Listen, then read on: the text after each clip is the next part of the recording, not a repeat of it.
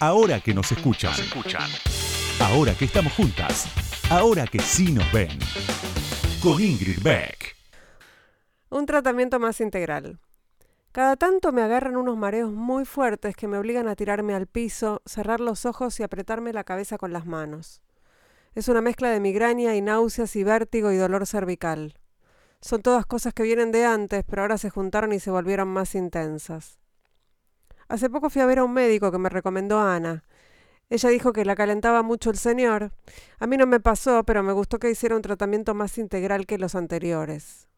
Le llevé los estudios y él los miró y después me preguntó cosas de mi vida, tipo si esto de los mareos viene cuando me pongo triste o nerviosa, si hay algo que me dé mucho miedo, si tengo insomnio, si soy feliz. Después me hizo acostarme en una camilla y fue tocando distintos puntos en el cuerpo y preguntando si me dolían, sobre todo en los pies. A todos respondí que sí, aunque algunos más que otros. Me explicó que tengo problemas de cervical por mi postura, pero que además hay muchas otras cosas del cuerpo que los empeoran. Por ejemplo, y ahí me puso las manos en el pecho, que tengo el diafragma rígido y que eso pesa mucho. Dijo, mira, ¿sentís? Esto es por los nervios. Y me hizo masajes para aflojar. Cuando me paré y volví a la silla me sentía mucho más liviana. Al final dijo que eran todas cosas emocionales y que esta era la manera de expresarlas a través del cuerpo, de pedirme que les prestara atención. También me preguntó si en el último año había tenido algún episodio traumático no resuelto, una muerte cercana o algún duelo no elaborado. Yo le dije que quizás sí, y le pregunté cómo podía hacer para trabajarlo porque ya estaba haciendo terapia. Él sonrió y levantó los hombros en señal de yo no te puedo ayudar con eso, pero después dijo ustedes tienen otras herramientas.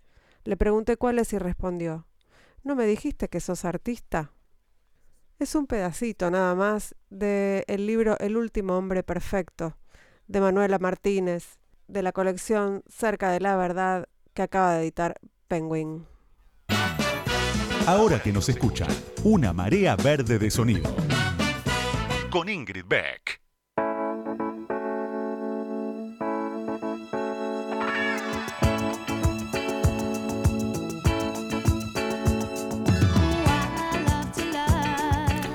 Buenas noches, buenas noches, ¿cómo están? Bienvenidas, bienvenides, bienvenidos a este nuevo capítulo de Ahora que nos escuchan.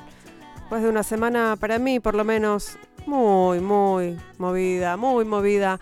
Pero bueno, este es mi espacio reparador, en donde desconecto, de, parezco una, una gurú, ¿no? de la autoayuda. Pero la verdad es que en este lugar yo me siento bien, me siento segura y, hago lo que quiero, entrevisto a las personas que quiero, eh, soy amable y, pretendo que sean amables conmigo. Así que para eso voy a usar este espacio y voy a entrevistar a, a una escritora de la que soy muy no sé si es fan la palabra, pero la que me, que me gusta mucho lo que hace, me gusta mucho cómo escribe, aprendo mucho eh, de lo que escribe y de cómo investiga. Así que ahora mismo vamos a hablar con la periodista o ex periodista, le vamos a preguntar, y escritora Laura Ramos.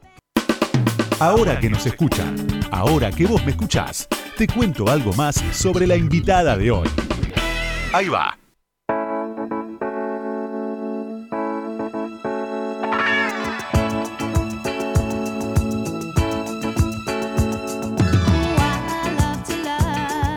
Voy a contarles algo sobre Laura Ramos. Tomé algunas cosas de la biografía que se publicó en Anfibia y que dice que a los 12 años su madre, a quien entre otros Cortázar llamaba la maga, le dejaba sobre la mesa seis cigarrillos, tres para ella, tres para su hermano.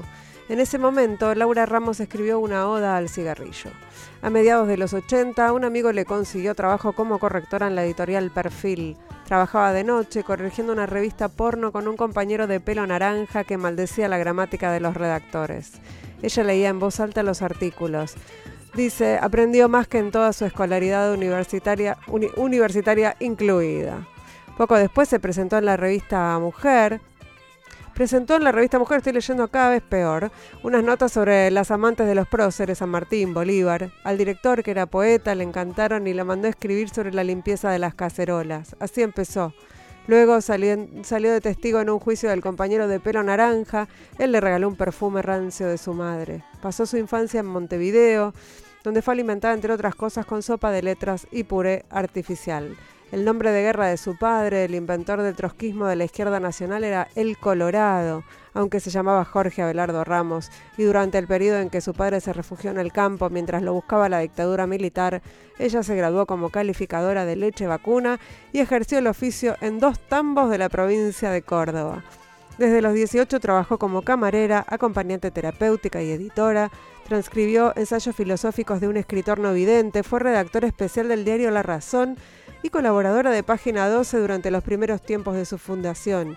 Dirigió la sección Transformaciones de la revista El Periodista y realizó coberturas en España, México y Estados Unidos para La Razón y Clarín.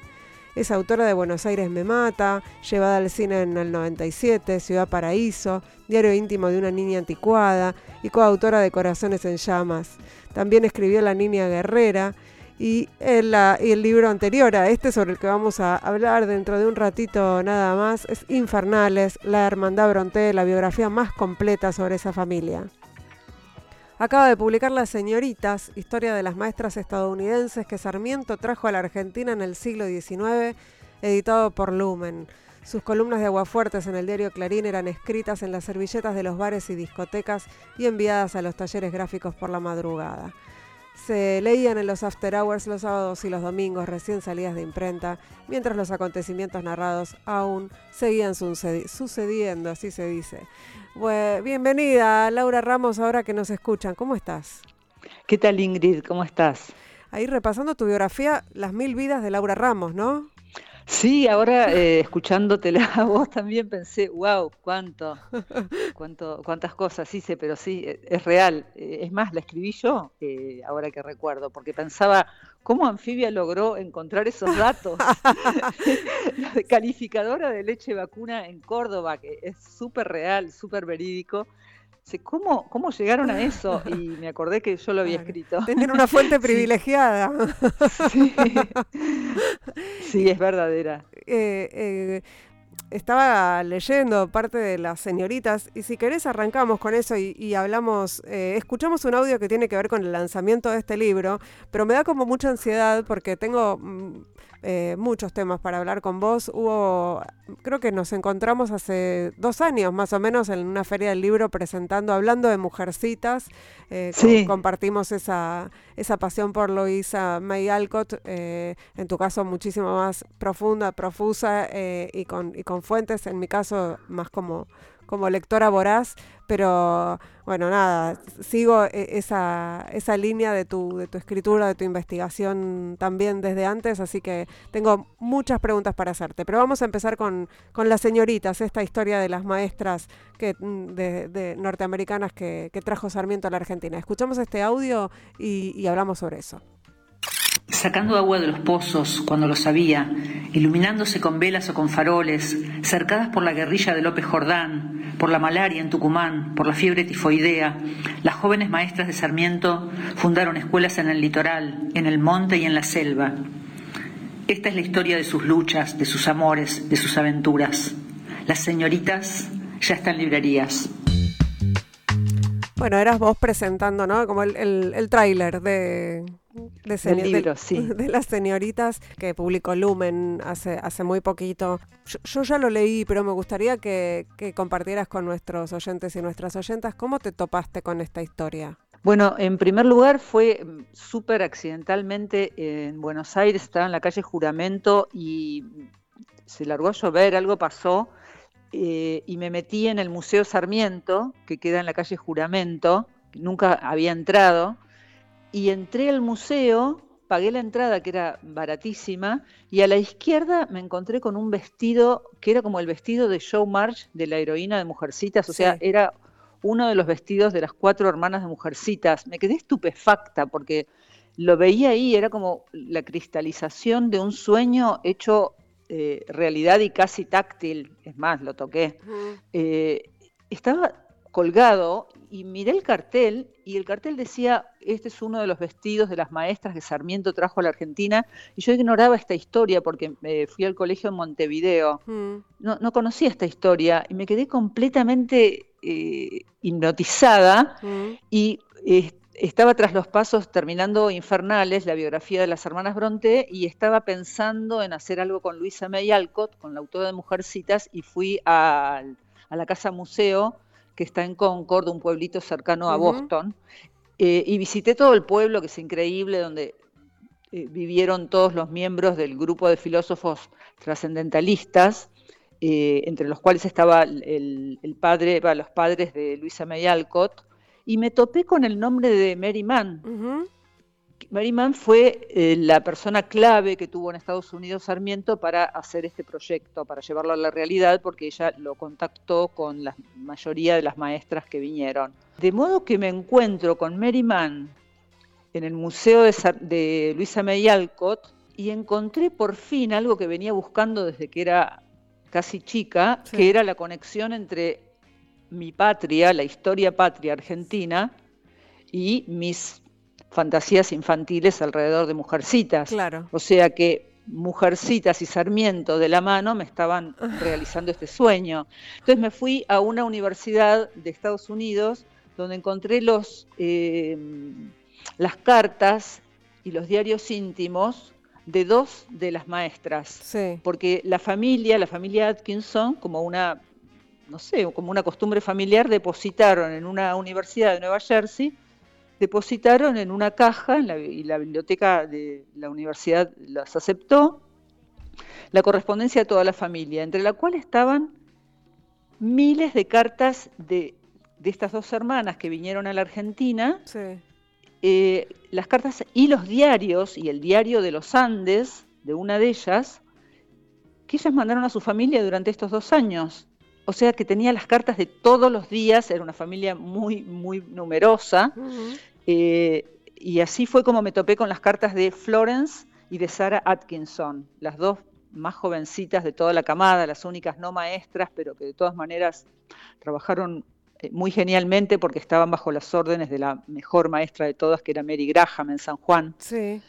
Se hablaron mucho de Sarmiento, o sea, me develaron un montón de secretos estas dos hermanas. Después en otra universidad me encontré con las cartas de todas, de todas las maestras. Pero estas dos fueron clave porque no las vio nadie, mm. ningún otro historiador o ningún otro curioso, digamos mm. así, que escribiera. Este, entonces fue un material virgen el de estas dos maestras.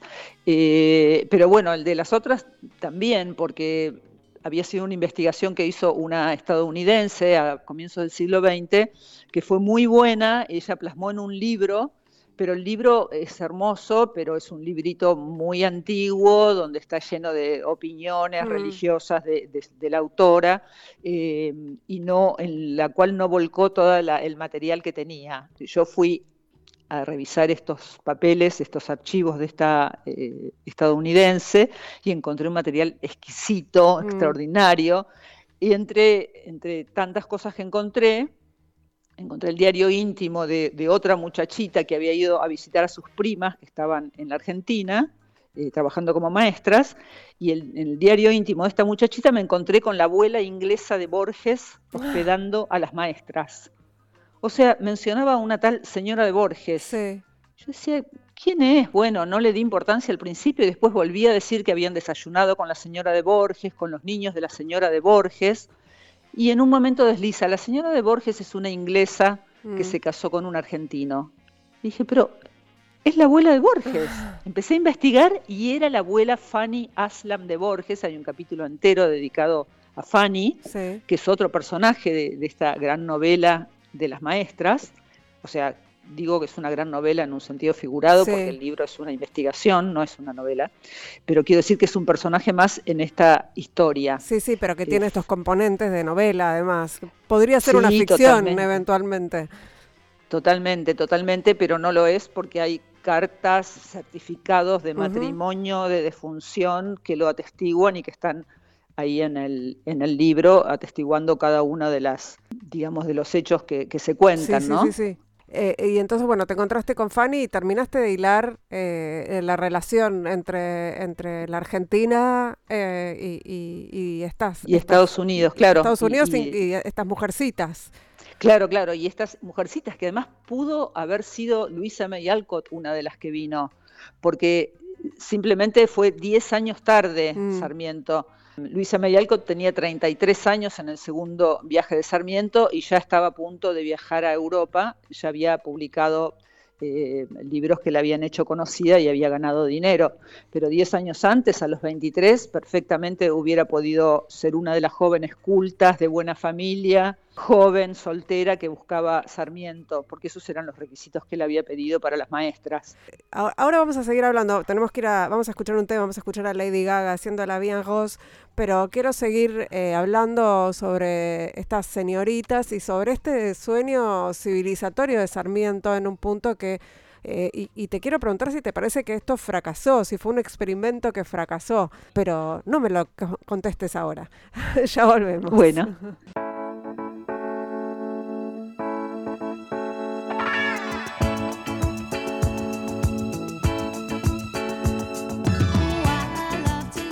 Seguimos en Ahora que nos escuchan, estamos charlando con la escritora y periodista Laura Ramos, en particular sobre su último libro que se llama Las señoritas y cuenta la historia de las maestras estadounidenses que Sarmiento trajo a la Argentina en el siglo XIX.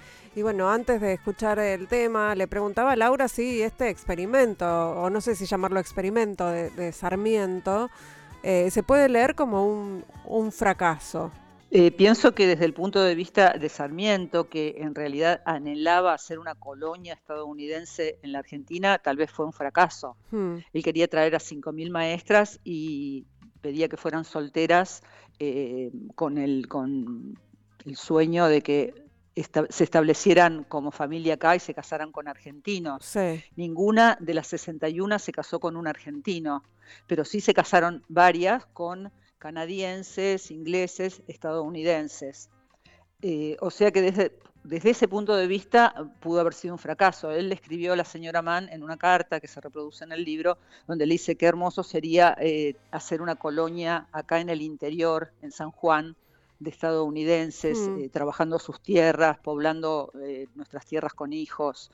Bueno, eso no sucedió, pero eh, varias de ellas se casaron y se establecieron aquí y murieron aquí. Mm. Eh, en el cementerio, en la parte británica del cementerio de la Chacarita, eh, ha- hay varias maestras enterradas, en Rosario también, en Recoleta también, o sea, varias maestras murieron aquí, se establecieron algunas solteras, otras casadas, dos de ellas formaron una pareja.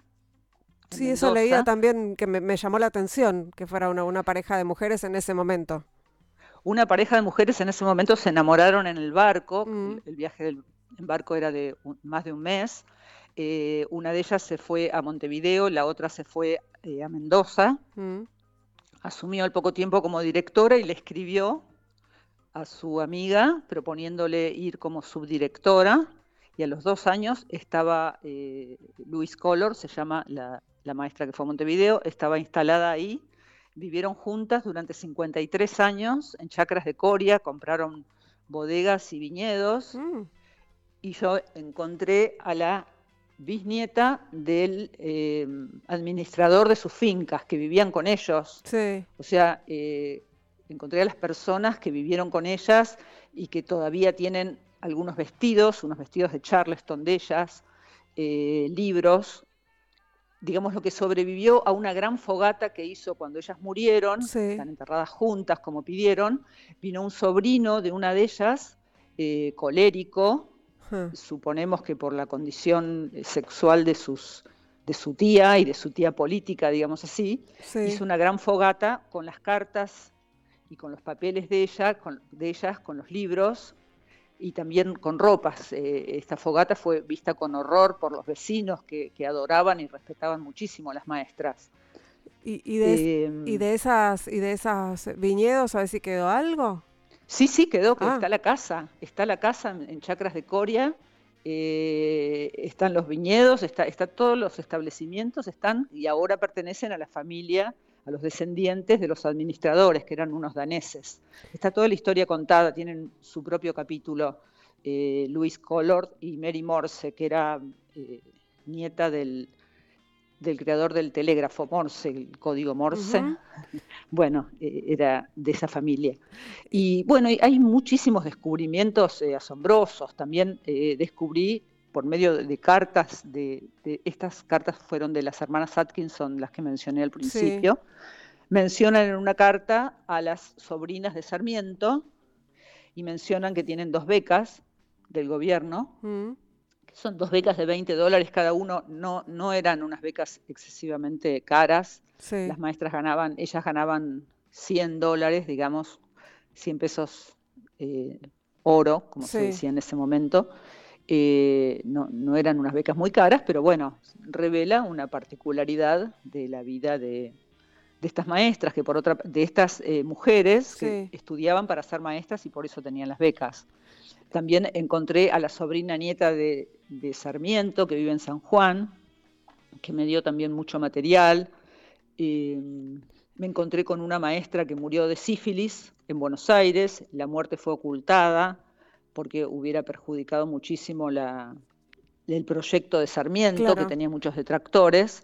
Fue ocultada, esta maestra llegó a tener demencia, que es la etapa final de la sífilis, y la maestra que trabajaba con ella, eh, de día trabajaba y estaba con los alumnos y de noche cuidaba a, a esta otra maestra enferma hasta que se murió. Ah. y se ocultó en el acta de defunción, se, trató de disimular, digamos así, la, la, causa de, la muerte. claro. Eh, Laura, y, eh, pensaba en que en si hay una lectura en clave feminista de esta de estas intenciones de, Sarmiento, de esta intención de, este traslado de, las maestras estadounidenses, porque venía, venía acompañado además de una, una unas lecturas sobre la, educación que eran bien distintas, ¿no? Bien revolucionarias en relación a lo que, a lo que se, hacía hasta entonces. Absolutamente. O sea, él descubrió eh, en Estados Unidos la aplicación del plan de Pestalozzi, de la teoría de Pestalozzi sobre la educación, que era completamente, estaba en las antípodas de la educación católica tradicional, eh, digamos que inspirada en, las enseñanzas de la Iglesia Católica Española que, se aplicaban en la Argentina. Hasta hacía muy poco, muy poco tiempo atrás, estamos hablando de 1870 aproximadamente, ¿no? 1870, 1880. Eh, hasta muy poco tiempo atrás, la, escuela primaria estaba en manos de la iglesia. Entonces fue muy grande la revolución que se hizo y, visto con perspectiva feminista ahora, eh, era absolutamente feminista, porque estas mujeres no eran inocentes, venían el, círculo de Concord al que hice referencia al principio, en el que estaba Luisa May Alcott, eh, estaba, la, digamos, eh, una de las principales impulsoras de los derechos de la mujer era Margaret Fuller, que era miembro de este círculo de filósofos trascendentalistas. Margaret Fuller era declaradamente feminista, sufragista, y Luisa May Alcott, el autor de Mujercitas, era una militante sufragista que eh, terminó su vida con una compañera. Laura. o sea, ella, ella se, proclamaba feminista desde en Mujercitas. Lo que pasa es que estaba todo como cubierto por, por una religiosidad que, que, no, que no, digamos así, dejaba entrever la luz demasiado fuerte, pero si uno lo sabe leer, lo puede leer con intencionalidad. Eh, mencionaste Mujercitas y a Luis May Alcott y, tengo un audio sobre eso tuyo hablando en, una entrevista que te hicieron en La Nación Más porque quiero que hablemos un ratito de, Mujercitas y de, y de Show March. Así que si, si te parece lo escuchamos. Yo creo que Mujercitas eh, construyó arquetipos en los cuales las muchachas de las distintas generaciones nos fuimos identificando. Esos arquetipos que construyó Luisa May Alcott, por lo menos hasta ahora, son inmortales. Lo curioso es que este manual de femineidad que escribió Alcott en el siglo XIX haya sido escrita por una disidente sexual, porque Luisa May Alcott era una disidente sexual y el personaje de Joe, con el que tantas chicas se identificaban, era una disidente sexual. Joe decía que ella escondía un hombre detrás del delantal de costura. Decía que quería ir a la guerra y luchar junto a los hombres y ella decía que quería ser un hombre. O sea, todo el tiempo show en la novela que todas leíamos encantadas y las madres convencionales estaban como celebrando que sus hijas las leyeran. Estaba diciendo todo el tiempo que ella no estaba contenta con ser mujer, que ella quería ser un hombre. Entonces Beth le dice, pobre Joe, tienes que conformarte con ser una muchacha y estar con nosotros cuando vos lo que querrías es ser un, muchacho. Bueno, está bien, puedes ponerte un nombre de varón y hacer de hermano nuestro. Es, eh, también es novedoso toda esta, es novedosa toda esta mirada sobre mujercitas y Louise May Alcott para las lectoras. Para la academia probablemente sea una lectura más eh, evidente, pero esto que vos nos traes eh, a las lectoras de Mujercitas eh, en, esta clave, ¿no? En la clave feminista también es, es novedosa. Y en un punto, em, por lo menos me pasa a mí, era como algo que se, se intuía, ¿no? En, nuestra lectura, en nuestra forma de leer esas ese libro en particular, Mujercitas. Es que si no, no te hubiera gustado a vos, o sea, si no, si no hubiera habido ahí una desobediencia, no hubiera sido, me parece a mí, eh, digamos, un libro tan, tan de culto para mujeres inteligentes eh, como lo es. no, no, no, era una novela más de las de novelas para, para mujeres, una novela romántica o, tenía... Claro, tenía estos condimentos. de chicas, sí, sí, sí. Bueno, y el círculo en el que Luisa May Alcott creció era un círculo de mujeres que se autofinanciaban, que se complementaban a sí mismas, o sea, no, se trataba de mujeres dependientes de los hombres, esa había sido su educación y eso es lo que ella llevó a cabo. Mm. Se fue a Boston, eh, se independizó, eh, ganó el dinero para ella y para la familia, eh, para la familia de su hermana. Eh, Luisa Medialcott era una mujer absolutamente feminista, eh, actuaba en, obras de teatro que se hacían en la ciudad, en Boston, y asumía siempre los papeles masculinos, y bueno, y tuvo a esta, a la que ella llamaba amiga para los días nublados, que era una médica de Boston, con quien eh, tuvo esta relación afectiva y cercana en sus últimos años. O sea que ella misma era una disidente sexual. ¿Y, cuándo empezó Tu, relación con Mujercitas más desde el punto de vista este historiográfico o, con, esta búsqueda de, digamos, de otras, otras miradas sobre el libro? ¿Cuándo, cuando dejaste de ser una lectora, eh, eh, simplemente una lectora de Mujercitas? Es que para mí nunca fue solamente un libro. Yo era muy, muy lectora cuando era chica, pero em, yo buscaba, me parece a mí, como una, bolsa de agua caliente en los libros, mm. como una idea eh, del hogar que tenía muy delineada. Y Mujercitas para mí, y, o sea, yo era, me parece a mí, un personaje que tenía que ver más con la autora, con Luisa May Alcott, que con la narradora, que era Joe March. Mm. O sea, mi, yo venía de una familia eh, revolucionaria y desorganizada y bohemia como era la familia de Luisa May Alcott. Mm.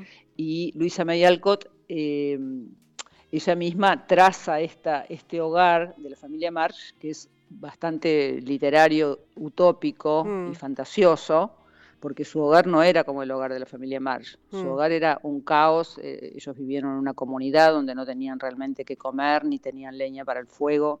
Ese fuego encendido que ella enciende desde el momento en que empieza Mujercitas mm. y que no se apaga hasta el final, eh, es el fuego que ella anhelaba tener. Mm. Era el hogar que ella anhelaba tener y yo también anhelaba tener ese hogar, pero yo anhelaba una femineidad, yo anhelaba ser Meg o ser Beth o ser Amy mm. en tal caso, pero nunca Joe, porque eh, justamente mi madre era una feminista, luchadora, que ella misma usaba los pantalones. Yo anhelaba tener un vestido como, como el vestido que encontré en el, en el Museo de Sarmiento, era el vestido de mis sueños.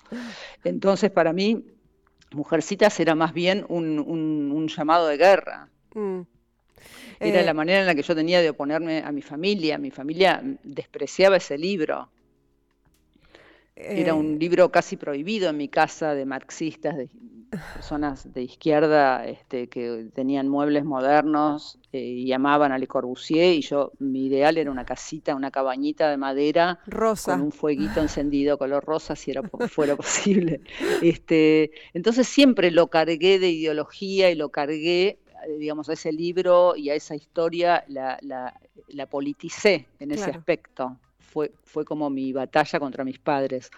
y sí, cuando empecé a leer la historia más, más adelante, después de los 20, de los 30 años, que empecé a investigar un poco más sobre, sobre este núcleo, este, este Rosewood de mi infancia, mm. eh, descubrí todo esto, o sea, descubrí la, familia disfuncional en la que había crecido Luisa May Alcott y comprendí más porque yo tenía esa fijación, mm. porque es, es como como el estereotipo eh, gay masculino de los años del siglo XX, que era como más femenino que las mujeres. Yo era, yo era algo así, yo era como un, gay estereotipado del siglo XX. Hmm. Yo necesitaba una feminidad y la exageraba y exageraba ese hogar y ese fueguito encendido. Y Luisa May Alcott había hecho lo mismo porque era como un estereotipo del, hogar y la leña y el desayuno con el con la madre sentada en la mesa. O sea, hay una exageración tan grande en, Luisa May Alcott que casi lo lleva a un extremo. Sí, sí, tanta comprensión, tanta bondad, tanto... Exacto. Tanta contención. Eh, sí, eh, muy... es, un libro político, es un libro con, mucha intención de moralidad. está, está, cargado de, de moralidad, es un panfleto. Eh, me, encanta esta, esta descripción de, de, Mujercitas. Vamos a escuchar otro tema y enseguida seguimos conversando con Laura Ramos aquí en Ahora que nos escuchan. Vamos a escuchar a Fabi Cantilo y volvemos. No se vayan.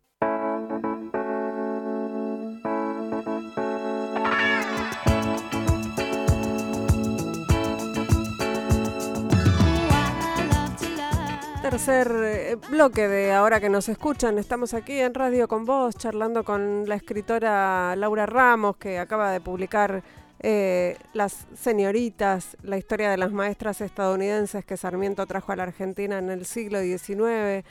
Laura, ¿todavía sos, te sentís periodista o más escritora?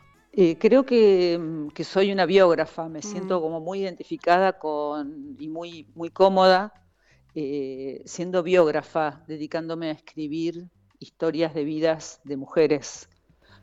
Y, cuando te hablan de Corazones en Llamas y de las columnas, aquellas, aquellas columnas... Eh, Buenos Aires me mata. Buenos Aires me mata, que, leíamos, como dice la biografía de Anfibia, recién salidas de, imprenta mientras el, eh, seguía, todo seguía ocurriendo las, sentís parte de tu, de tu biografía eh, ¿cómo?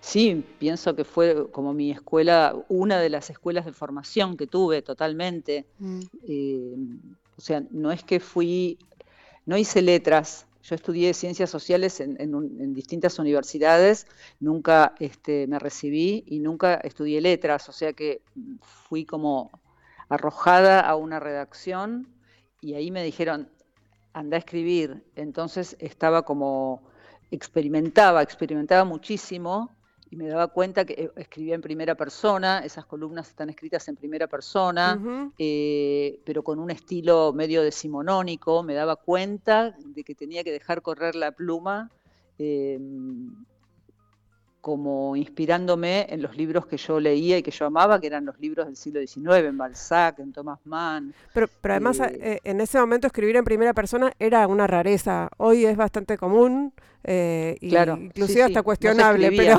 pero en ese momento no, se, escribía. en primera persona. y, Sí, y yo les hablaba, o sea, interpelaba a los lectores, les decía amigos queridos, mm. queridos amigos, eh, ayer vi a la Marcova, este, cuánto hubieran deseado este, tocar sus manos. O sea, eh, reflexionaba con ellos, ¿no? ¿Y, te imaginaste eh, alguna vez seguir en ese mundo? No, no, no, no. O sea, fue como una, etapa, ¿no? Fue como escribir, era en el suplemento joven, yo era joven, necesitaba experimentar el mundo real, no, no, no conocía el mundo real mucho, entonces salía a la noche y iba a los bares, a las discotecas que había en ese momento, a las muestras que había en ese momento. Estamos hablando de eh, los años, fines de los años 80. Fines de los 80, sí. Este, y escribía sobre eso. Pienso que lo, la, primavera, perdón, el, el, después del regreso a la democracia, con el, todo el, off, digamos, que había en ese momento, todo, digamos, todo lo que empezaba a salir y a nacer después de, tanta oscuridad, tenía que ver con eso también el, sí, había un frenesí, había un frenesí, una euforia por una alegría por salir, por estar a la noche, por ganar la calle. O sea, íbamos del Club Eros al Club Estrella de Maldonado, que eran como dos lugares en Palermo, cruzando las vías a las 3, 4 de la mañana, cruzando de un, de un club a otro. Estaba Batato Barea desnudándose, eh, recitando. Amarosa di Giorgio, o sea, era como un. Eh, estaba Omar Chabán en cemento, eh, el paracultural, o sea, era una efervescencia artística impresionante. El Bar Bolivia, o sea, eran artistas del teatro, de la música, era, era algo, sí, muy, muy efervescente. Y eh. yo lo contaba con, con, el, con la fascinación con que lo veía, transmitía esa misma fascinación en la escritura. Y pienso que esa escritura así medio decimonónica y, de alguna manera confesional, como con una estructura de diario íntimo, eh, hizo que se hubiera como una conexión con los lectores. Yo no, la, no sabía que existía, pero bueno, ahora que pasaron tantos años, sí, me doy cuenta que la hubo. Sí, sí, porque... Pero fue una buena escuela de escritura. Somos varias generaciones que recordamos esas columnas como algo importante en nuestras, en nuestras lecturas eh, de, ese momento. Así que sí, doy, doy fe, sé que soy solo una persona, pero, pero somos, somos varias. Eh, Laura, me queda hablar con vos de otra de tus eh, obsesiones, se puede llamar, la de las Bronté. sí, fue las hermanas Bronté este, fueron, los libros de ella fueron mis lecturas en mi, en mi pubertad y en mi adolescencia, y después las seguí leyendo porque, bueno, Cumbres Borrascosas es como esos libros tipo Biblia que, mm. que hay que volver a leer cada 10 años o cada 5 años. Este, y tuve la, la, la brillante idea, realmente buenísima idea de escribir sus vidas Hice una biografía monumental, bestial. Sí, tengo, un, tengo un audio para escuchar sobre eso, sobre ese libro que se llama eh, Infernales, La Hermandad Bronte, y ahora charlamos un ratito lo que nos queda sobre, sobre las, las y el Bronte, ¿no? A ver, a sí, ver, Ahí va. Mi vida toda es las hermanas Bronte y su hermano Bramwell Bronte. Mi mm. vida toda es la literatura inglesa del siglo XIX. Me interesé en ellas porque es lo que leí. Primero soy una lectora y caí bajo el embrujo de las hermanas Bronté por mis lecturas eh, infantiles y adolescentes. Y cuando volví siendo ya una persona adulta fui a la tierra de ellas en los páramos y en la casa parroquial y en los lugares a los que ellas se movían. Y no pude no escribir sobre ellas, o sea, fue como lo que tenía que hacer y siento que es mi biografía. Bueno, ahí lo estabas contando, ¿no? Estabas dando fe de, esto que hablábamos antes. de... Sí, este, con la vehemencia de, ese momento. Ahora eh, ya me doy cuenta de que mi vida también eh, pueden ser otras mujeres y más eh, cercanas a la Argentina y no solamente del siglo XIX, sino me estoy acercando bastante a comienzos del siglo XX. Eh, ¿Por qué? ¿Qué, qué tenés en Bueno, porque me interesa, porque mm, tenía ganas de acercarme a la Argentina o América Latina, o por lo menos al, mundo hispanohablante, y, me doy cuenta que esa atmósfera de, simonónica que me gusta tanto, eh, en realidad en estas tierras se dio más a fines del siglo XIX mm. y a comienzos del XX. Eh, estas mujeres em, inteligentes, eh, avanzadas. Eh, en la época de Sarmiento estaba Juana Manso, mm. que es un personaje extraordinario, pero, pero bueno, había pocas. Había Gorriti, buenísima escritora.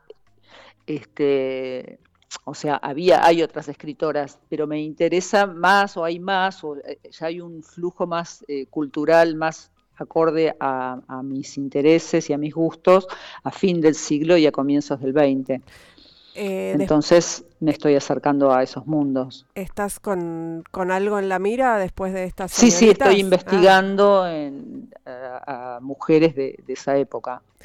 Y, pensaba en, las Bronte, eh, ¿cuánto te costó dejar terminar esa biografía? Diez años.